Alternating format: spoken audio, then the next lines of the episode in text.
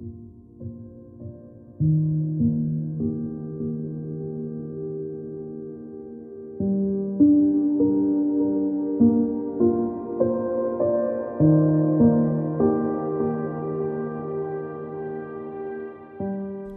willkommen bei Ebbe und Flut, deinem Podcast über die emotionalen Gezeiten des Lebens. Mein Name ist Kea von Garnier und in dieser heutigen Folge soll es um die Kraft der Kontinuität gehen. Kontinuität in Bezug auf drei Lebensbereiche, einmal um den Umgang mit psychischen Erkrankungen wie Ängsten, Depressionen oder Borderline, dann als zweites Kontinuität in Bezug auf kreatives Schaffen und wie wir unsere künstlerischen oder kreativen Ideen umsetzen und auch zur Vollendung bringen und nicht mittendrin aufhören. Und drittens Kontinuität im Bezug auf das Thema Selbstliebe. Ich werde ein bisschen darüber erzählen, wie ich den Begriff der Kontinuität für mich umgedeutet habe und wie mir das auch dabei geholfen hat, mehr Stabilität in diese verschiedenen Bereiche meines Lebens zu bringen und eine bessere Beziehung zu mir selbst aufzubauen.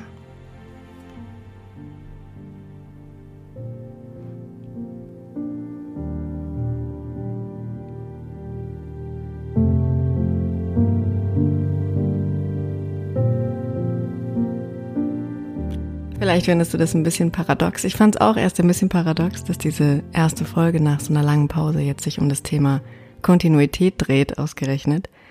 Ähm, aber tatsächlich gab es einen ganz guten Grund für die Pause. Meine letzte ähm, Podcast-Folge habe ich an meinem Geburtstag hochgeladen im Februar. Das war die Waldmeditation und danach hat mich in den Semesterferien eine furchtbare Bronchitis dahin gerafft, ähm, wirklich sechs Wochen lang. Es war, sowas habe ich noch nicht erlebt. Ich konnte nicht mal mehr einen Film anschauen, während ich da im Bett lag, weil ich nichts verstanden habe, weil ich so sehr husten musste. Und ähm, nach der Bronchitis hat mich mein Reflux auch eine ganze Zeit in Atem gehalten und ich war ständig heiser und wollte einfach in dem Zustand nicht unbedingt eine Podcast-Folge aufnehmen. Also nicht so, dass meine Stimme jetzt ganz so geschmeidig ölt wie sonst, aber ich hoffe, es ist okay, ich hoffe, es reicht. Und ich hatte jetzt einfach so Lust, über dieses Thema zu sprechen. Ähm, deswegen habe ich gedacht, jetzt ist der richtige Moment, um wieder anzufangen. Und ähm, da sind wir eigentlich auch schon direkt beim Thema. Wieder anfangen. Ich habe nämlich über das Wort Kontinuität in letzter Zeit nachgedacht und ähm, Kontinuität heißt ja, wenn man es jetzt wortwörtlich übersetzt oder wenn man im Duden nachschaut, eigentlich ununterbrochen oder zusammenhängend, lückenlos, gleichmäßig. Und da steckt ja dann auch so ein gewisse, so ein gewisser Perfektionsanspruch mit drin, finde ich, weil ununterbrochen, ähm, das ist doch eine ziemlich klare Vorgabe. Und hätte ich mir jetzt zum Beispiel gesagt, mh, hm, ja, jeden Mittwoch kommt eine neue Podcast-Folge raus, dann wäre ich ja an meinem eigenen Anspruch ganz schön schnell gescheitert. Und hätte vielleicht auch gar nicht mehr den Mut gehabt, ähm, jetzt nochmal was aufzunehmen, weil mir das natürlich auch sehr unangenehm gewesen wäre. Und ich beobachte in letzter Zeit auch, dass das Thema Kontinuität ähm, ein großes ist und auch eins ist, was unserem Perfektionismus eben oft in die Hände spielt. Gerade wenn es zum Beispiel um sowas geht wie Routinen, Morgenroutinen, Abendroutinen, Abschminkroutinen, Sportroutinen, um all das. Äh, darum hat sich auch mein letzter Newsletter ein bisschen gedreht. Und wenn wir da eben den Anspruch haben, kontinuierlich im Sinne von lückenlos zu sein, dann scheitern wir meistens. Und das fühlt sich auch nicht gut an. Und ich glaube, das fühlt sich besonders deswegen nicht gut, weil mir mal jemand erklärt hat, wenn wir uns selbst ein Versprechen geben, etwas zu tun und es dann nicht durchhalten, dann schwächen wir eigentlich jedes Mal die Beziehung mit uns selbst, weil wir eben unser eigenes Wort brechen und das machen wir oft schneller und leichtfertiger, als wir das mit Freundinnen vielleicht machen würden oder mit Familie, mit Partnern und Partnerinnen, dass wir sagen, ach na ja gut, dann eben doch nicht. Und es ist absolut nichts dagegen zu sagen, etwas doch nicht zu machen, aber es ist eben ein Unterschied, ob ich deswegen gleich komplett aufhöre, weil ich meinem eigenen Anspruch nicht gerecht werde und weil ich sage, ach, jetzt habe ich den Rhythmus nicht durchgehalten, dann höre ich jetzt doch lieber gleich auf. Oder ob ich Kontinuität ein bisschen anders verstehe. Und ich habe damit angefangen, Kontinuität für mich umzudeuten, nicht in etwas Lückenloses, sondern nicht aufzuhören. Und diese Podcast-Folge heute ist ein Zeichen dafür, dass ich nicht aufhöre. Es heißt nicht, dass ich lückenlos bin, das bin ich nicht. Aber ich möchte es eben immer wieder versuchen. Und dieses immer wieder versuchen ist auch eine Form von Kontinuität, eine bisschen andere eben als vielleicht die Ursprungsdefinition. Aber wenn wir eben unseren Perfektionismus so ein bisschen ein Schnippchen schlagen wollen und uns auch, nachdem wir vielleicht ja mit irgendwas, was wir, was wir tun wollten, aufgehört haben, uns darauf konzentrieren zu sagen, ich fange aber immer wieder an. Ich gebe dem Ganzen immer wieder eine neue Chance. Dann hat es eben auch eine Kontinuität und dann spielt es uns auch insofern in die Karten, dass wir eben nicht unser Versprechen komplett brechen, sondern dass wir uns einfach das Versprechen geben zu sagen, ich will es immer wieder versuchen.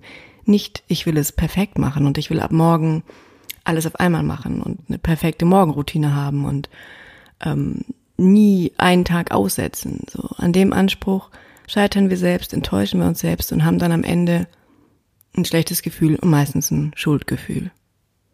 Und um dieses Schuldgefühl eben zu vermeiden, ähm, ja, glaube ich, dass eine neue Interpretation des Begriffs wirklich ganz dienlich ist. Und ich habe in den letzten Wochen und Monaten die Erfahrung gemacht, dass es eigentlich genauso für mich ganz gut funktioniert. Und ähm, der erste Aspekt, über den ich ja sprechen wollte, waren ähm, psychische Erkrankungen und Kontinuität. Und da würde ich gerne mit den Ängsten anfangen, weil beim Thema Ängste ist es ja eigentlich auch, ist Kontinuität eigentlich schon fast so ein Klassiker, wenn es um äh, die therapeutische Aufarbeitung geht oder auch um Verhaltenstherapie. Ähm, da wird eigentlich immer gesagt, man soll sich konfrontieren und dass die Ängste, also speziell auch Panikattacken oder ja, Ängste, die ausgelöst werden in bestimmten Situationen, vielleicht wenn man U-Bahn fährt oder wenn man das Haus verlässt, wenn man in ähm, soziale Ängste hat, also in Interaktion mit anderen Menschen, dass man sich damit konfrontieren soll und dass es besser wird, wenn man lernt, es in der Situation auszuhalten und eben nicht ähm, abzubrechen oder zu flüchten. Und ich habe halt die Erfahrung auch gemacht, auch in vielen Bereichen meines Lebens, ähm, auch als meine Panikattacken wirklich richtig heftig waren. Das war so rund um mein 18. Lebensjahr, da waren die eigentlich am massivsten. Und dann habe ich tatsächlich irgendwann mit Hilfe meiner Therapie begonnen, mich ähm, mit diesen Situationen zu konfrontieren. Ich bin wirklich zur Übung Bus und U-Bahn gefahren, wirklich jeden Tag immer wieder rein, immer wieder gefahren, immer wieder die Angstattacken ausgehalten, bis es eben irgendwann besser wurde. Und in diesem Bereich hat das tatsächlich gut für mich funktioniert. Und in manchen Bereichen aber auch nicht oder in manchen Bereichen hatte ich gar nicht die Gelegenheit irgendwie zu üben. Und jetzt hat mir dieses Studium nochmal, ja, so ein Konfrontationslevel 2.0 gebracht irgendwie, weil ich da ja tatsächlich jede Woche von Berlin nach Hildesheim pendeln muss. Und ähm, hier streiten sich gerade im Hinterhof die Raben. Sonntagmorgen nehme ich gerade den Podcast auf. Ich hoffe, es ist nicht zu laut im Hintergrund, die Vögelchen. Ähm, aber ich mache mal weiter. Also, ich pendel ja von Berlin nach Hildesheim und das war für mich am Anfang eigentlich ziemlich undenkbar. Also noch im letzten Herbst habe ich gedacht, oh je, wie soll ich denn das schaffen? Ähm, wo ich doch immer noch an manchen Tagen auch mal mit dem Busfahren Probleme habe und jetzt soll ich da irgendwie jeden Tag eine halbe Stunde zum Bahnhof fahren ähm, oder jede Woche zweimal besser gesagt und ähm, dann mit dem Zug fahren, umsteigen in Wolfsburg, nochmal einen anderen Zug, dann nochmal einen Bus. Also ich bin daher wirklich von Haustür zu Haustür quasi ja dreieinhalb oder vier Stunden unterwegs. Und das war für mich wirklich richtig undenkbar, weil das eben nicht der Übungsradius war, den ich gewohnt war. Und dieses kontinuierliche Üben und auch hier kontinuierlich wirklich nicht im Sinne von lückenlos. Also ich hatte auch Wochen, in denen ich es nicht geschafft habe. Ich hatte Wochen, ähm, in denen ich losgefahren bin und wieder nach Hause gefahren bin. Ich hatte Wochen, in denen ich gar nicht erst losgefahren bin.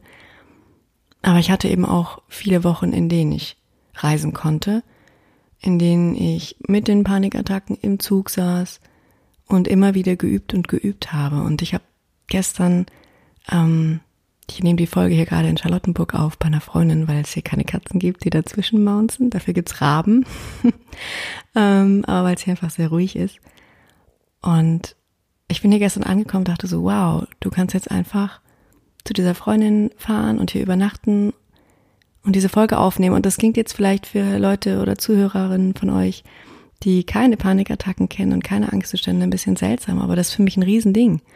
Und ich habe so gemerkt, das ist das Ergebnis davon, dass ich kontinuierlich geübt habe, das Haus zu verlassen, wegzufahren und woanders zu übernachten. Und das waren alles Dinge, die früher für mich stark angstbesetzt waren und was eine wirklich große Sache für mich gewesen wäre, wenn ich gesagt hätte, ich übernachte jetzt mal woanders. Und dadurch, dass ich es jetzt gewohnt bin, in Hildesheim zu übernachten, war das für mich hier gar nicht mehr das Thema, eine Stunde nach Charlottenburg zu fahren und in einem anderen Bett zu schlafen, als in dem, ähm, das so mein Safe Space ist, mein eigenes Zuhause.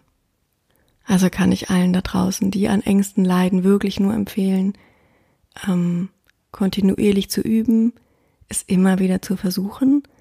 Und wenn ihr merkt, hey, dieses eine Level klappt ganz gut, wie bei mir zum Beispiel eben das Zugfahren, S-Bahn fahren, dann sich vielleicht auch eine neue Herausforderung zu suchen. Das muss ja nicht gleich ein ganzes Studium sein wie bei mir. Aber vielleicht an den Wochenenden zu sagen, okay, dann mache ich einen Ausflug mal mit dem Zug und fahre mal ein bisschen weiter weg. Oder ich übernachte mal bei einer Freundin, die ein bisschen weiter weg wohnt. Also sich immer wieder neue Freiräume auch, ja, ein bisschen zu, zu erkämpfen. Kontinuität ist aber auch im Zusammenhang mit äh, Depressionen ein Riesenthema und ich glaube, jeder, der von euch vielleicht schon mal in einer Tagesklinik war oder auch in einer stationären ähm, Klinik, weiß, dass das Thema Kontinuität bei Depressionen ein unglaublich wichtiges ist und das, was man in diesen Kliniken ja lernt, ist Tagesstruktur und damit eben auch einen kontinuierlichen Plan zu haben, sich wirklich einen Plan für die Woche zu machen. Also gerade in ganz schlimmen Phasen kann das ja wirklich sehr, sehr hilfreich sein. Wir haben da eben immer einen Wochenplan gehabt, den mussten wir ausfüllen, mit den Therapeutinnen durchsprechen. Das kann man ja auch mit Freunden machen, wenn man wenn man möchte, ähm, und sich da eben wirklich aufzuschreiben, was mache ich. Und bei der Depression hilft mir das Thema Kontinuität besonders, wenn ich sowas mir vorgebe, dass ich es dann nicht mehr diskutieren muss. Speziell nicht mehr mit der, mit der Depression diskutieren muss, weil die Depression diskutiert unglaublich gern und erzählt einem, warum man jetzt nicht aufstehen sollte und warum es gar keinen Sinn macht, jetzt rauszugehen oder sich zu duschen oder Zähne zu putzen. Und wenn man sich so einen Plan macht, dann muss man diese Dinge gar nicht mehr in Frage stellen. Und ich habe ja auch diese ähm, Morgenrunde entwickelt, ähm, wo ich ja auch immer mal wieder Bilder in meiner Story teile. Ich mache die nicht jeden Tag, aber ich mache sie besonders dann, wenn ich denke, ich schaffe es nicht und wenn ich denke, ich will jetzt eigentlich nicht. Weil die Tage, an denen es mir nicht gut geht und an denen ich wirklich in so ein richtig depressionstypisches Morgentief aufwache, das sind die, an denen es einfach ganz, ganz besonders wichtig ist für mich, rauszugehen, frische Luft zu atmen, mich mit der Welt zu verbinden, mich mit dem Tag zu verbinden und eben nicht in dieser trüben Suppe des eigenen Kopfes zu bleiben, der eben in, in der Depression einfach auch immer weiter sich nach unten dreht. Ihr kennt es ja vielleicht, diese Grübelspiralen, ähm, dass man sich permanent irgendwie mit den schlimmen Dingen beschäftigt, was alles nicht funktioniert und da kann man sich richtig, richtig gut reindrehen. Und um das zu unterbrechen, ist zum Beispiel so eine Morgenrunde eine wunderbare Sache. Und auch hier gilt, ja, an manchen Tagen schafft man es vielleicht nicht, aber wir erinnern uns, wir fangen immer wieder an. Also ist der nächste Morgen, an dem wir uns nicht so gut fühlen, die nächste Einladung, diese Kontinuität einzuüben. Natürlich gilt immer, wenn ich über Depressionen spreche, auch, dass ich euch nur dazu ermutigen kann, euch professionelle Unterstützung zu holen. Ähm, genauso natürlich auch wie bei Ängsten und Borderline. Man muss das nicht alleine schaffen. Und ähm, ich habe über große, weite Teile meines Lebens professionelle Unterstützung gehabt. Ich habe sie auch im Moment und möchte sie nicht missen. Und trotzdem ist es ja dann an uns im Alltag, ähm, immer dann, wenn wir nicht bei unserer Therapeutin oder unserem Therapeuten sitzen, für uns Wege zu finden, wie wir unseren Alltag gestalten können. Und so eine Tagesstruktur, ähm, so einen Plan sich zu machen, einfach sich einen Stundenplan auszudrucken mit allen Wochentagen und sich so ein bisschen vorzustrukturieren, was mache ich wann, ähm, hilft eben einfach, wenn man sich in diesen Grübeleien verfängt, dann irgendwo draufschauen zu können und sagen, okay, ich mache jetzt einfach mal das, was da drauf steht, auch wenn es sich vielleicht gerade eigentlich nicht so anfühlt wie das, was ich möchte. Ich habe mir das aber gut für mich überlegt, ich habe das gut für mich ausgesucht. Und das ist eben auch so ein Nebeneffekt dieser dieser Kontinuität, dass man sorgfältig für sich aussucht, was man möchte, was gut ist für einen, Ähm, und dann weiß man einfach, man hat für sich vorgeplant und muss dann den, den Zweifeln oder den Stein, die die Depression zwischen die Füße werfen möchte, nicht so viel Glauben schenken. Ja, die dritte Geschichte in Bezug auf äh, psychische Erkrankungen wäre auch nochmal meine Borderline-Erkrankung. Ich hatte darüber neulich in meiner Insta-Story schon was erzählt. Ähm, ich hatte nach wirklich einer recht stabilen Phase einen wirklich üblen, ich nenne es jetzt mal Borderline-Absturz hm, vorletzte Woche und das hat mich selber ganz schön erschreckt. Man hofft ja irgendwie doch immer, es kommt einfach nicht mehr wieder, diese Zustände. Und bei mir ist es ja auch so, dass sich Borderline bei mir vor allen Dingen im Beziehungsaspekt, also im zwischenmenschlichen Aspekt ähm, zeigt. Und im Alltag spüre ich natürlich trotzdem, dass ich starke Gefühlswallungen habe und Schwankungen habe, wobei ich wirklich sagen muss, seit ich diese ähm, neue Therapie mache, diese DBT-Therapie, dialektisch-behaviorale Therapie, ähm, lerne ich tatsächlich so ein bisschen die Spitzen manchmal abfangen zu können. Aber also die Tendenz, in starke Gefühle zu gehen, gute wie schlechte, habe ich natürlich trotzdem noch und ich denke, die wird mich auch ähm, mein Leben lang begleiten. Das macht mich sicherlich in Teilen auch aus. Es hat ja auch nicht nur ähm, Nachteile. Es kann ja auch schön sein, sehr intensiv in, in die schönen Erlebnisse zu gehen. Aber ähm, ja, diese wirklich diese kompletten Abstürze, diese Triggerpunkte, an denen ich dann in ganz ganz kurzer Zeit wirklich so Aprilwetterartig ähm, in ganz schlimme Stimmungen komme mit ähm, selbstverletzendem, also selbstverletzendem Verhalten oder dem Druck, mich selbst zu verletzen. Ich konnte jetzt bei der letzten Krise das auch abwenden. Ähm, oder auch mit Suizidgedanken. Da sind also alles so wirklich mh, hm, heftige Dinge, die dann in kurzer Zeit entstehen können. Und bei diesem letzten Absturz war ich eben echt kurz völlig aufgelöst, weil ich dachte, jetzt machst du diese Therapie, jetzt hast du dich so gut stabilisiert. Ähm, da hatte ich eben auch irgendwie den Anspruch, dann, glaube ich, kontinuierlich gesünder zu sein und lückenlos gesünder zu sein. Und ähm, dann tat sich diese große Lücke auf. Und ich stürzte da hinein und ähm, war dann erst wirklich sehr verzweifelt und habe dann überlegt, okay, was mache ich jetzt? Ich hatte die Möglichkeit, meinen Therapeuten zu kontaktieren, ähm, habe mich aber dann erstmal dagegen entschieden und gesagt, ich probiere jetzt mal was aus. Ich probiere jetzt mal so tun, als ob. Und mit so tun, als ob meine ich, dass ich einfach kontinuierlich mit dem weitergemacht habe, was ich getan hätte, wenn ich nicht diesen Absturz gehabt hätte. Also ich hatte immer noch diese Gefühle, die waren nicht weg und ich wollte die jetzt auch nicht wegmachen, aber ich habe die quasi wie so unter der Wasseroberfläche einfach da sein lassen und bin aber oben weiter gerudert. Also ich habe nicht aufgehört und das ist so was, was ich früher oft gemacht habe. Ich habe dann alles auf Eis gelegt. Also die komplette Lücke quasi. Und ähm, habe dann aufgehört, die Dinge zu machen, die mir Spaß machen. Ich habe aufgehört zu arbeiten. Ich habe aufgehört, alles, was irgendwie positiv war, ähm, zu machen. Ich habe aufgehört, gut für mich äh, zu kochen, aufgehört, Sport zu machen. Also ich habe dann wirklich immer, sobald ich mit diesen ganz, ganz heftigen mh, mm, Schmerzen, die in mir drin, in diesen Triggerpunkten, ähm, sobald ich mit denen in Kontakt war, habe ich einfach mein Leben eingefroren und mich nur noch auf den Schmerz eingelassen. Und dieses Mal habe ich eben mal ausprobiert, was passiert, wenn ich das nicht mache. Also wenn ich den Schmerz zwar wahrnehme und der ist immer noch sehr, sehr schlimm, ähm, aber was passiert, wenn ich trotzdem mit dem weitermache, was mir sonst gut tut? Und das habe ich dann so ein paar Tage gemacht und ich war die ganze Zeit in so einer ganz mh, mm, verwunderten, ähm, abwartenden Haltung und habe mich selber beobachtet und habe gedacht, okay, was passiert jetzt mit diesem Schmerz? Und so plötzlich wieder hochkam, so relativ schnell ist er dann auch wieder abgeebbt durch dieses kontinuierliche Tun, ähm, dadurch, dass ich in den, in meinen Handlungen undramatisch war. Ich war immer noch sehr, sehr dramatisch in meinem Inneren und es hat sich auch sehr dramatisch angefühlt. Aber es gab eben diese zweite Ebene, auf der ich agieren konnte, als wäre jetzt gerade nicht völlig Land unter. Und dann habe ich so nach ja ungefähr drei, vier Tagen gemerkt, hey, das Gefühl in mir drin nimmt auch ab die Intensität ist einfach nicht mehr so da.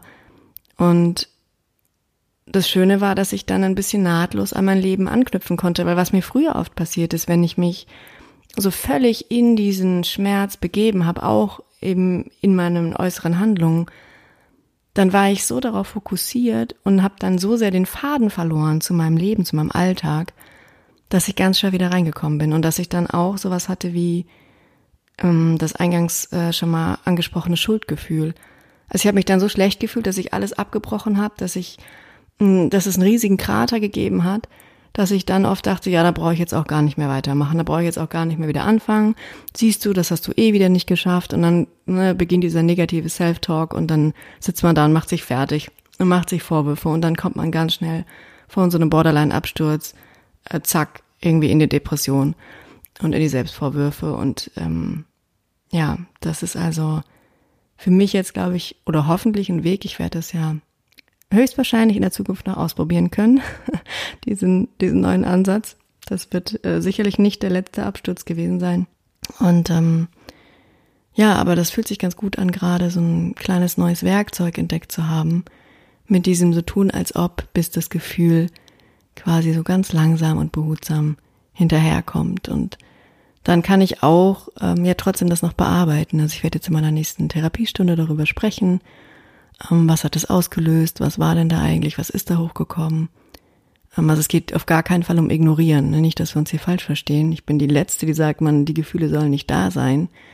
Aber Gefühle sind das eine und ja, so ein Stabilisieren der Handlungen beizubehalten ist eben das andere. Und dass ich jetzt dieses Mal einfach an meinem Küchentisch sitzen konnte, mir ein gutes Mittagessen kochen konnte, mit einer selbstfürsorglichen Haltung und dann da saß und das essen konnte, obwohl ich geweint habe, obwohl ich traurig war. Das war einfach eine neue Kombination. Also sonst habe ich immer nur Schmerz mit Schmerz kombiniert und nicht Schmerz mit Selbstfürsorge. Und das ist eigentlich ein ganz schöner Übergang auch zum Thema, dann stelle ich das jetzt spontan um. Eigentlich wollte ich erst über das kreative Schaffen sprechen, aber dann spreche ich jetzt einfach als erstes über Selbstliebe, weil das gerade so schön nahtlos ineinander übergeht. Ähm, Kontinuität in Bezug auf Selbstliebe. Und ich weiß nicht, ähm, wer von euch das mitbekommen hat, aber ich mache ja 2019 eine Challenge auf Instagram, die 2019 Challenge für mehr Selbstliebe. Und ähm, ja, das sind, wie ich schon sagte, ne, ganz 2019, ein ganzes Jahr. Und das hat sich für mich als ganz schön harte Nuss herausgestellt. Das habe ich mir am Anfang schon gedacht. Weil so im Punkto Selbstliebe sind wir manchmal jetzt dieser Tage ja auch immer ganz schnell dabei. Wir lesen einfach einen Zeitschriftenartikel oder ein Buch oder wir machen eine kleine Zwei-Wochen-Challenge und dann soll das auch ganz schnell tolle Erfolge äh, erzielen. So. Ich glaube, jeder, der eine Therapie schon mal gemacht hat in seinem Leben, weiß, dass Erfolge Zeit brauchen und Geduld. Und gerade in Sachen Selbstliebe ähm, sind unsere Verhaltensmuster ja oft wirklich jahrelang eingeübt. Die Wurzeln unserer Kindheit, da gibt's Geschichten, die damit zu tun haben. Das ist gewachsen, das ist ja, also in dem Fall wahrscheinlich dann eben die Selbstzweifel oder die Selbstablehnung ist auch wie so ein, eine Pflanze, die wir genährt haben mit dem, was wir gedacht haben. Und die halt dann gewachsen ist und die auch Wurzeln hat. Und die rupfen wir natürlich nicht einfach einmal aus und gut ist. Ähm, und pflanzen dann stattdessen eine wunderbare Selbstliebe, sondern das ist eben was, was langsam geht, was wir jeden Tag üben und eben auch hier alles andere als lückenlos, das kann ich schon mal sagen. Ja, und ich habe eben diese Challenge begonnen im Januar. Und da gibt's ja jeden Monat dann eine Aufgabe. Falls ihr noch Lust habt einzusteigen, könnt ihr das übrigens jederzeit tun, weil ich immer der Meinung bin, ähm, jeder einzelne Akt von Selbstliebe, den wir tun, ist es wert und es geht nicht darum, auch hier nicht lückenlos, perfekt, alles auf einmal, darum geht's überhaupt nicht, sondern es geht um das immer wieder anfangen. Und wenn man jetzt die nüchternen Zahlen sich anschaut, das ist ja nicht meine erste Instagram-Challenge, ich habe eine Feminismus-Challenge gemacht, ich glaube vor zwei Jahren. Und ähm, damals war das ein Riesenerfolg und es ging irgendwie über ganz viele Kanäle und es gab über tausend Beiträge und es war ganz toll und hatte einen ganz schönen Schwung. Und diese Selbstliebe-Challenge jetzt ist viel kleiner, obwohl mein Account ja mittlerweile gewachsen ist. Und da war, gibt's dann auch so ein, so ein Ego in mir, was ich denkt, oh mein Gott, das funktioniert ja gar nicht und die Leute machen nicht mit. Und ähm, ich glaube, ich kann am Ende froh sein, wenn wir 100 Beiträge zusammen haben. Aber dann habe ich mir auch gedacht, darum geht's ja gar nicht eigentlich. Es geht ja gar nicht um diese Zahlen, sondern es geht darum, dass ich auf dieser Reise bin und ich muss wirklich sagen, dadurch, dass ich sechs Monate lang jetzt in jedem Monat mir die Zeit genommen habe, mich mit dem Thema zu beschäftigen, diese Challenge-Aufgabe zu erklären, dazu gibt's immer noch einen Post, sie zu machen, ähm, das hilft mir tatsächlich. Also mir hilft es über so einen langen Zeitraum immer wieder dieses Thema in mein Bewusstsein zu spülen und nicht nur so anfallsartig, weil ich gerade irgendwo hm, eine schöne Affirmation gelesen habe, sondern es ist wie so eine Begleitmelodie für dieses Jahr. Und das verändert was. Vielleicht hat es auch dazu beigetragen, dass ich in der Lage war, ähm, selbstfürsorglicher in dieser Borderline-Krise mit mir umzugehen. Das möchte ich gar nicht mal ähm, für so abwegig halten. Und das finde ich eben, ja, das, das ist eigentlich so schön, weil, weil wir eben immer diese Hauruck-Methoden wollen heutzutage. Wir wollen ein Coaching-Programm machen, was zwei Wochen dauert und dann wollen wir irgendwie den Knoten gelöst haben und dann soll es nur noch toll sein und wir sollen uns morgens im Spiegel angucken und denken, wow, der Hammer. Und natürlich sind wir der Hammer. Aber das zu erkennen ist eben ein Prozess und es ist ein Prozess, an den wir halt an vielen Morgen dann vielleicht auch denken, hm, nö, heute nicht so. Und ähm, das habe ich ja auch immer noch. Aber dadurch, dass ich eben immer wieder diesen Ping setze, immer wieder dieses Thema ähm, hochkommt, einfach weil ich jeden Monat ja damit zu tun habe durch die Challenge, ähm, hilft mir das eben. Und diesen Monat zum Beispiel geht es darum, dass um unseren Körper und dass unser Körper einen Brief an uns schreibt. Ich glaube, es gibt relativ oft, dass man selber einen Brief an den Körper schreibt. Das habe ich auch schon in verschiedenen Therapien mal machen müssen, dürfen. Ähm, gerade auch in Bezug auf die Essstörung natürlich ein Riesenthema, aber auch in Bezug auf Ängste, weil man dann eben oft nur noch über Ängste oder Symptome mit dem Körper kommuniziert. Ähm, und ja, für die Challenge fand ich es ganz schön, einen Brief zu schreiben, ähm, ja, von unserem Körper an uns. Also wenn ihr noch Lust habt, da einzusteigen, macht das gerne. Und ähm, ich habe halt aus dieser Challenge für mich auch gelernt, auf mich selbst zu gucken und zu sagen, ich mache diese Challenge ja um was zu lernen. Und ähm, ich hatte ja eingangs gesagt, dass es eben irgendwie wichtig ist, auch sein eigenes Wort zu halten. Und ich habe wirklich oft, was die Challenge betrifft, gedacht, oh Gott, vielleicht sollte ich einfach aufhören, vielleicht interessiert es einfach niemanden. Und dann dachte ich so, ja, aber mich interessiert es ja.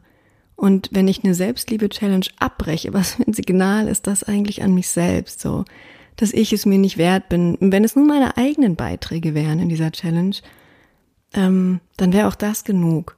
Und das ist also was, was ich auf gar keinen Fall abbrechen möchte.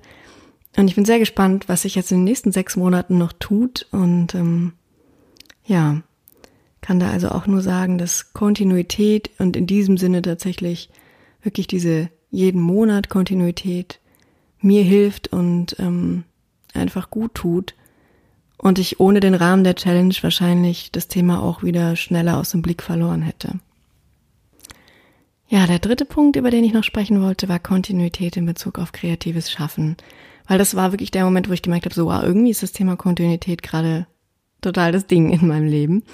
Ähm, und das kommt natürlich auch durch das Buch, äh, was ich gerade schreibe und was 2020 erscheinen wird. Da geht es ja darum, ähm, wie ich eben mein Leben erlebe und gelebt habe mit meinen psychischen Erkrankungen, die ja in meinem Fall nicht eine ja, vorübergehende Erscheinung sind, sondern eher was, was doch das das ganze Leben schon seit dem Kindergarten geprägt hat und wie man eben trotzdem ein erfülltes Leben haben kann und wie man trotzdem Träume erreichen kann, auch wenn es vielleicht manchmal ein bisschen länger dauert und man den einen oder anderen Umweg nehmen muss und was da aber auch für Besonderheiten und manchmal auch was für Schätze da drin liegen. Darum geht es in diesem Buch und ja, ein Buch zu schreiben, also das ist natürlich was, was das Thema kontinuierliches Schreiben, kontinuierliches kreatives Arbeiten auf den Plan ruft. Und ähm, auch da musste ich jetzt äh, kürzlich den Mut zur Lücke haben in meinem Schreibprozess, weil ich ähm, sehr viel arbeiten musste im, im Mai und habe dann meinem Verlag Bescheid gesagt und der Lektorin und die haben gesagt, ja klar, nimm dir die Pause. Und ähm, jetzt geht's eben langsam wieder los. Und bin gerade am Teil fünf von sieben, also es gibt äh, sieben grobe, große Kapitel. Und was mir sehr, sehr, sehr hilft, ist, mich immer wieder hinzusetzen, ähm, auch mehrmals am Tag, wenn ich merke, morgens, oh, es flutscht irgendwie nicht, dann setze ich mich mittags nochmal hin und wenn es dann auch nicht läuft, dann setze ich mich abends nochmal hin und das ist eben auch dieses immer wieder versuchen. Weil ich könnte mich jetzt nicht hinsetzen und sagen, okay, ich produziere jetzt ähm, so und so viel Zeichen, so und so viel Wörter und dann ist der Drops gelutscht und es soll für heute ist erfüllt. So. Das geht nicht so. Schreiben ist keine Fließbandproduktion. Und ähm, da sehe ich es einfach so, dass dieses sich an den Schreibtisch setzen, das Dokument aufmachen, das ist eine Einladung. Ähm, und ich biete sie quasi in meinem Schreiben immer wieder an. Und manchmal greift es zu und manchmal nicht. Und das ist auch total in Ordnung. Und ähm, ein Buchtipp, den ich euch in dem Zusammenhang unbedingt da lassen möchte. Und ich glaube, das werde ich in diesem Podcast wahrscheinlich noch hundertmal erwähnen, dieses Buch.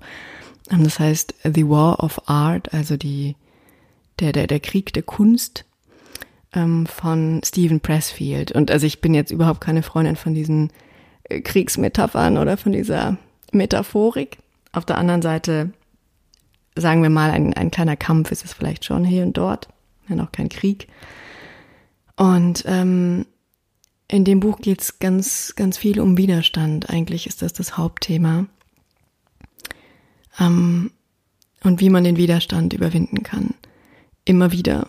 So. Und ähm, was ich da dadurch gelernt habe, ist, dass dieser Widerstand, den man spürt, also die Zweifel, die, die aufkommen, ne, wird, ist das gut, was ich mache? Ach, das haben doch schon tausend Leute gemacht. Ähm, braucht die Welt jetzt wirklich noch dieses Buch? Ähm, ist es überhaupt gut? Habe ich was zu erzählen? Langweilig die Menschen? Ist das zu egozentriert? Ähm, ist das zu schlecht geschrieben? Also all diese Dinge, die einem so durch den Kopf gehen und die meistens auch dazu führen, dass man gar nicht mehr weitermachen möchte, sind eben Teil des Prozesses. Und Stephen Pressfield sagt, dass dieser Widerstand eben nicht mm, ja so ein Hindernis ist, was wir überwinden und danach fließt es und danach quasi haben wir es geschafft und schreiben das Buch, sondern der Widerstand ist der Prozess selbst. Also der Widerstand ist nicht etwas, was wir überwinden müssen für den Schreibprozess, sondern er ist der Prozess. Der Widerstand, den kaufen wir so selbstverständlich mit ein. Das ist leider all inclusive bei jedem kreativen Schaffen. Kaufen wir den Widerstand mit ein. Und ich glaube, das geht, das gilt tatsächlich nicht nur fürs kreative Schaffen, sondern für alle Veränderungsprozesse. Wenn wir uns verändern, dann gibt es einen Widerstand in uns. Ähm, der, der das, ja, der, der sicher bleiben möchte, der, der kein Risiko eingehen möchte, der sich nicht der Welt zeigen möchte, der ähm, Angst hat, dass, dass Leute uns ablehnen, wenn wir das und das tun oder das und das nicht tun.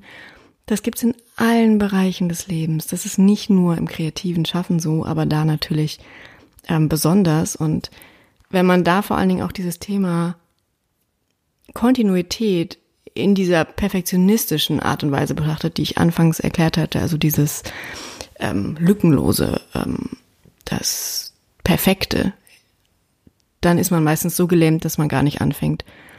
Ähm, weil man sich dann schon vorher so verrückt macht, dass man vor diesem leeren Blatt sitzt mit dem blinkenden Cursor oder vor der leeren Leinwand oder ähm, was auch immer vielleicht das Kreative ist, was, was euch Freude macht, ähm, dann wird man gar nicht beginnen. So. Und deswegen habe ich das immer wieder versuchen, für mich auch zum Leitmotto beim Schreiben ähm, auserkoren. Ich setze mich immer wieder dran und aus all diesen kleinen, immer wieder Versuchen wird am Ende ein Buch entstehen, ähm, was nicht perfekt und lückenlos und in einem Rutsch durchgeschrieben ist, aber das muss es ja eben auch gar nicht. Und ähm, ja, ich freue mich sehr, das nächstes Jahr dann hoffentlich mit euch teilen zu können. Das waren die drei Aspekte, über die ich im Zusammenhang mit Kontinuität sprechen wollte. Äh, ich hoffe sehr, dass es euch hilft, dieser kleine gedankliche Switch, dass ihr euch Versprechen gebt, die sich nicht um lückenlose Perfektion drehen, sondern um die Bereitschaft, immer wieder neu anzufangen. Ein letzter Hinweis noch, das passt nämlich wirklich auch ganz gut ins Thema, ist ähm, meine poetische Postkarte, die ich verschicke jeden Monat ähm, an alle, die mich und meine Aufklärungsarbeit über psychische Erkrankungen und meinen Blog unterstützen. Ähm, die könnt ihr auf Steady abonnieren. Den Link dazu packe ich euch in die Show Notes. Ähm, findet, den findet ihr auch auf meinem Blog www.kea-schreibt.de. Und diese poetische Postkarte, die wird jetzt ein Jahr alt. Also es ist tatsächlich das Jubiläum. Es gab zwölf Karten. Jetzt kommt die zwölfte und ich freue mich sehr darüber. Denn auch diese poetische Postkarte durchzuhalten war für mich nicht immer ganz leicht. Mein Leben ist ja dann doch eben manchmal sehr bewegt und ähm, ja, gerade Ende, Ende des letzten Jahres, Anfang diesen Jahres waren auch noch wirklich Zeiten, in denen ich immer noch so in den Ausläufern meiner großen Krise nach äh, der Trennung von meinem Mann äh, gewesen bin. Und da war das gar nicht immer so leicht, ähm, das alles äh, durchzuhalten und mir jeden Monat eine, eine Karte zu überlegen, ein Motto zu überlegen, ein Thema, die zu gestalten, den Text zu verfassen, der auf der Rückseite eingedruckt ist und dann auch die ganze Logistik zu bewältigen. Und da habe ich wirklich manchmal von Monat zu Monat mich irgendwie gehangelt und gedacht, oh Gott, jetzt auch noch die Karte und schaffe ich das? Und ich habe es geschafft und jetzt wird sie ein Jahr alt und ich freue mich so sehr. Und ähm, anlässlich des Jubiläums wird es auch ein Gewinnspiel geben auf Instagram. Da könnt ihr gerne mal reinschauen. Da gibt es dann ein ein Jahrespaket zu gewinnen. Das werde ich dreimal verlosen, also zwölf Postkarten als Set. Und ähm, normalerweise unterschreibe ich die ja auch immer, wenn ich die dann an euch verschicke. Ähm, aber die werden eben unsigniert sein. Das heißt, ihr könnt diese Postkarten an Freundinnen verschicken, an Familie, ähm, an Menschen, von denen ihr glaubt, dass sie denen gerade gut tun würde. Das sind ja ganz verschiedene Themen, die ich da aufgegriffen habe.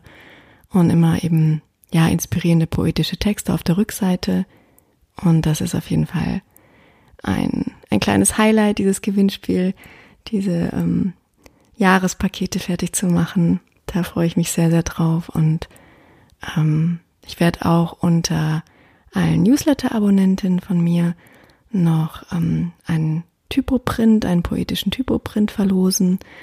Ähm, das sind so A3-Plakate, die ich mal gestaltet habe. Und ähm, wenn ihr so ein Poster gewinnen möchtet, dann schaut auch sehr, sehr gerne auf meiner Seite vorbei. Dann packt den Link nochmal in die Show Notes und wenn ihr euch da für den Newsletter anmeldet, dann seid ihr automatisch auf jeden Fall im Lostopf für die A3-Poster. Ja, ich hoffe, dass diese Folge euch gefallen hat, dass ihr euch gut tut, dass ähm, ihr das Thema Kontinuität vielleicht eben auch auf so ein bisschen selbstfürsorglichere Art und Weise in eurem Alltag, in euren Alltag integrieren könnt, leben könnt. Ähm, wenn ihr mir Feedback geben wollt, dann ja, schreibt mir sehr, sehr gerne eine Bewertung für den Podcast auf iTunes oder hinterlasst einen Kommentar ähm, unter dem dazugehörigen Post auf meinem Instagram-Account, Kea von Garnier. Äh, Freue ich mich immer sehr, weil man nimmt diese Podcast-Folgen so auf, hier jetzt in dieser stillen Kammer mit den Raben im Hinterhof und ich ähm, ja, finde es immer schön, wenn ich dann auch ein bisschen höre, wie es euch gefallen hat, ob es euch gut getan hat. Ich hoffe, bis zur nächsten Folge dauert es nicht ganz so lange. Ähm, und ja, bis dahin auf jeden Fall eine gute Zeit, eine achtsame Zeit und eine liebevolle Zeit mit den emotionalen Gezeiten des Lebens.